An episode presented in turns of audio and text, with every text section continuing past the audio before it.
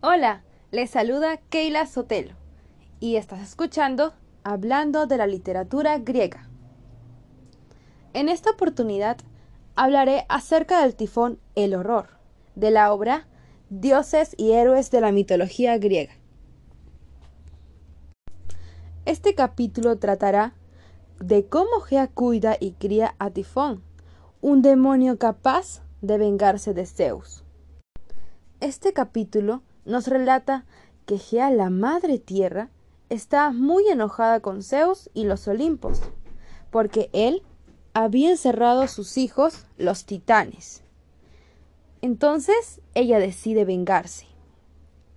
Gea sabe que la diosa Hera, esposa de Zeus, estaba celosa de su marido, así que le resultó muy fácil convencerla de todo lo que había hecho Zeus.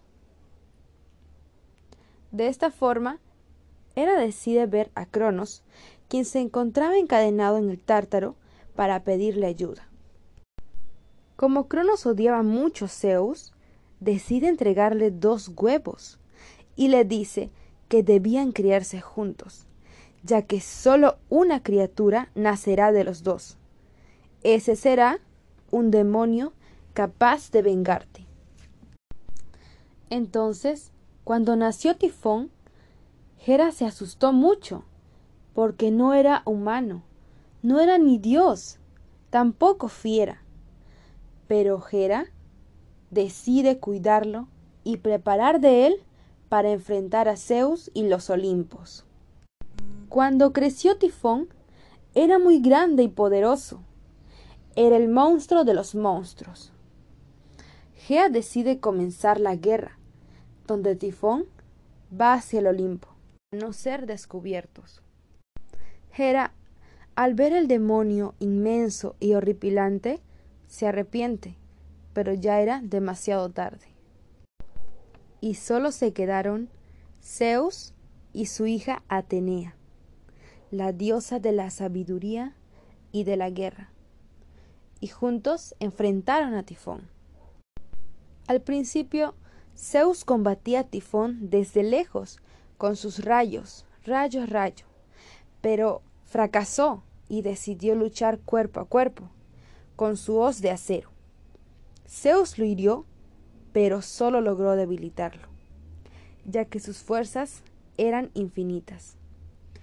Tifón aprovechó y lo enroscó, haciéndolo caer, arrancándole su hoz y hiriéndolo, sacándole los tendones de los brazos y piernas, para así inmovilizarlo.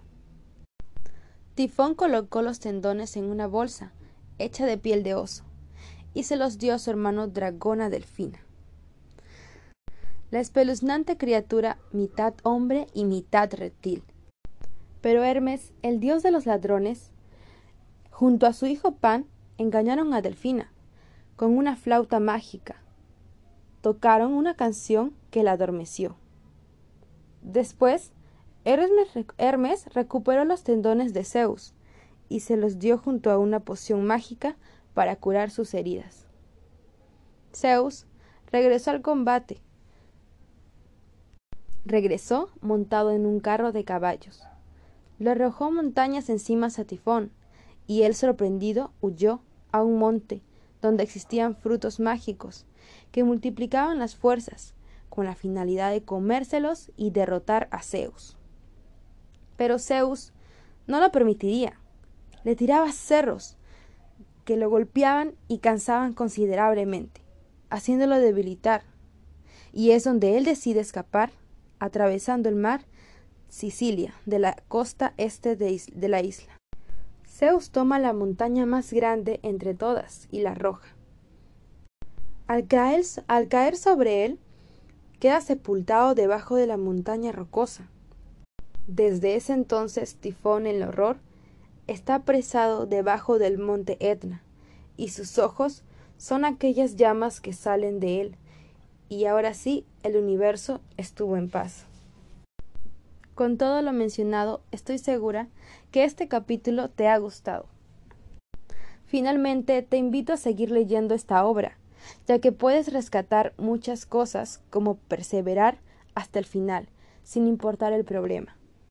Gracias por permitirme llegar a ti y nos encontraremos en el próximo capítulo, solo aquí, hablando con la literatura griega. Persevera, dale lucha y pelea.